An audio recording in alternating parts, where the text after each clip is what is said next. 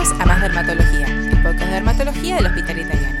Yo soy la doctora Marina Beck Dixon y a mi lado se encuentra el doctor Hernán Steiger, coordinador de residentes y además se encuentra a cargo del sector de patología genital y enfermedades de transmisión sexual en el Hospital Italiano.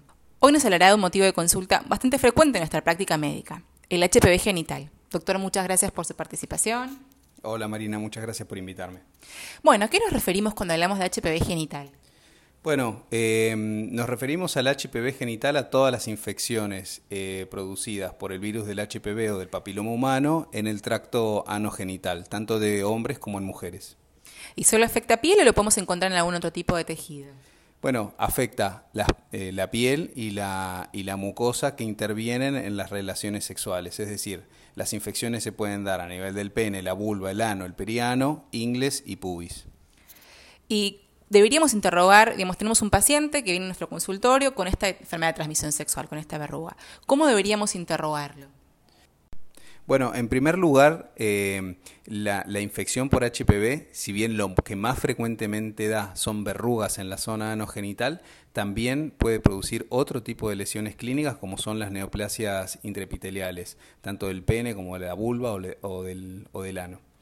Eh, dicho esto, cuando concurre un paciente con una infección por HPV en la zona genital, obviamente las preguntas que tenemos que hacer son las, de rutina, si tiene única pareja o, tiene múltiples parejas, su orientación sexual, eh, si tiene antecedentes de otras enfermedades de transmisión sexual, eh, eh, otras comorbilidades que tenga, si, el paciente está inmunosuprimido o es inmunocompetente, eh, y el tiempo de evolución de la enfermedad. Y a la hora de, revisar a nuestros pacientes, realizar el examen físico, ¿qué no podemos dejar pasar por alto? Bueno, si bien los pacientes generalmente tienen las verrugas localizadas en una zona del área genital, es importante revisar eh, toda la, el área anogenital. Eh, todo lo que nos permite visualizar eh, con el examen físico directo. Eh, o sea que vamos a exhaustivamente buscar lesiones en toda la zona de la piel y de la mucosa anogenital. ¿Y algún estudio complementario debería solicitarte con estos pacientes o el diagnóstico es clínico y hasta acá, digamos, y ahí se acabó? El, diagnóstico de las verrugas es, sencillo, es eminentemente clínico. Las, eh, lesiones intraepiteliales eh, requieren una confirmación histológica, lo que generalmente complementamos eh, después de haber llegado al diagnóstico es hacer baterías de otras enfermedades de transmisión sexual, o sea que le vamos a pedir serologías para hepatitis B principalmente, también podemos pedir serologías para hepatitis C, HIV y y BDRL como para descartar sífilis. Tenemos un paciente afectado con HPV genital y nos comenta que tiene pareja o parejas sexuales. ¿En ellos deberíamos realizar algún estudio, realizar alguna derivación? Bueno, lo primero que hay que, lo primero que, hay que resaltar es que eh, las parejas sexuales comparten el HPV. Nosotros sí, en general, recomendamos que, los, que, que, los, que las parejas sean controladas por un médico general o por un especialista eh, en busca de estas lesiones y sobre todo si tienen, si, si ya se vieron algún tipo de lesión. Hay un sinfín de subtipos de HPV eh, que podemos encontrar en todas las partes de, de, cuerpo, mucosa, semimucosa, piel, a nivel de la zona genital. ¿Cuáles son los más frecuentes? Sí, hay eh, más de 100 tipos distintos de HPV. Los que afectan a la mucosa genital son aproximadamente 40 eh, y de esos hay dos grandes, dos, dos grandes grupos que son los, los, los, virus de HPV que dan verrugas y los virus de HPV que dan otro tipo de lesiones que son las neoplasias intraepiteliales, que son los que tienen potencial oncogénicos. Los, los virus que dan verrugas, o sea, los no oncogénicos, los más frecuentes son el 6 y el 11 y de los oncogénicos, el más más frecuente es el HPV 16, también el 18, el, 30, el 31, el 33, etcétera. ¿Y en qué pacientes amerita que yo estudie un poco más exhaustivo, que tipifique el tipo HPV que porta?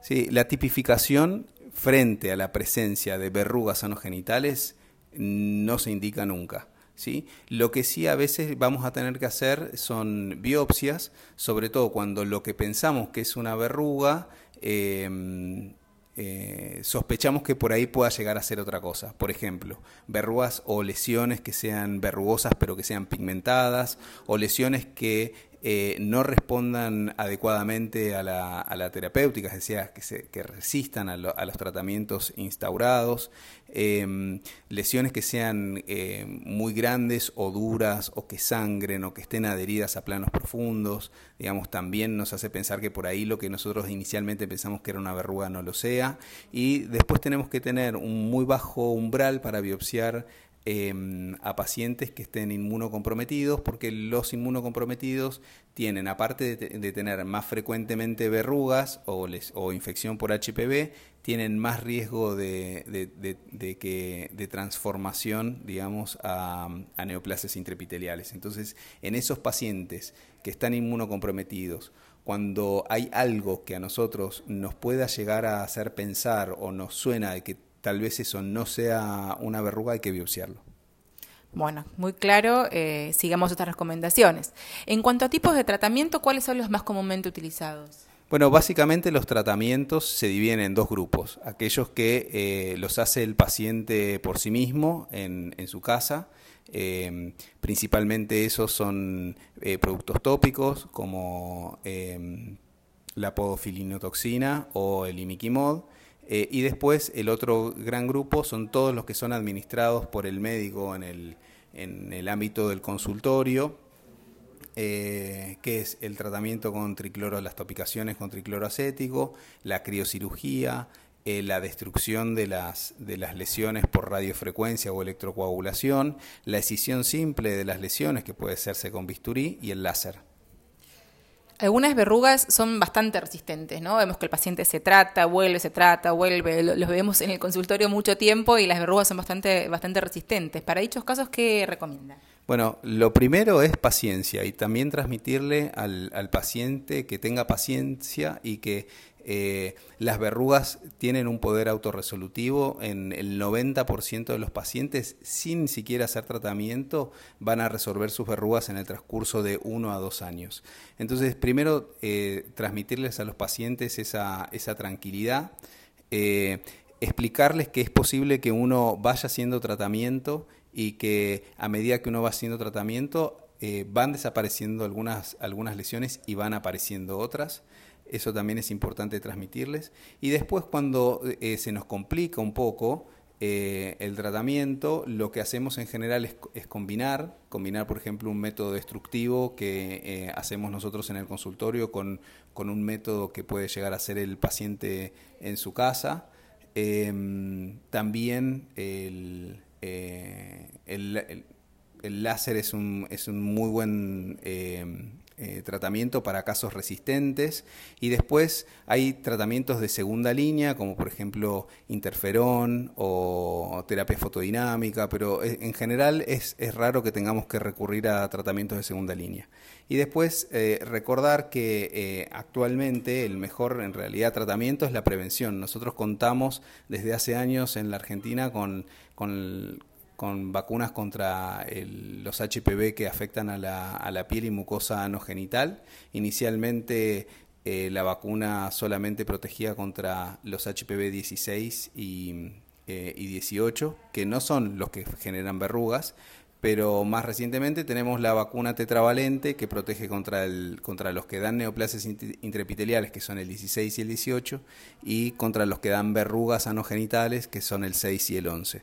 Entonces, es, la vacuna está indicada desde los 9 años hasta la tetravalente, estamos hablando, desde los 9 años hasta los 26 en la mujer y de los 9 años hasta los 21 en el, en el varón o hasta los 26 años en varones que sean inmunocomprometidos o que tengan eh, o que sean hombres que tengan sexo con hombres.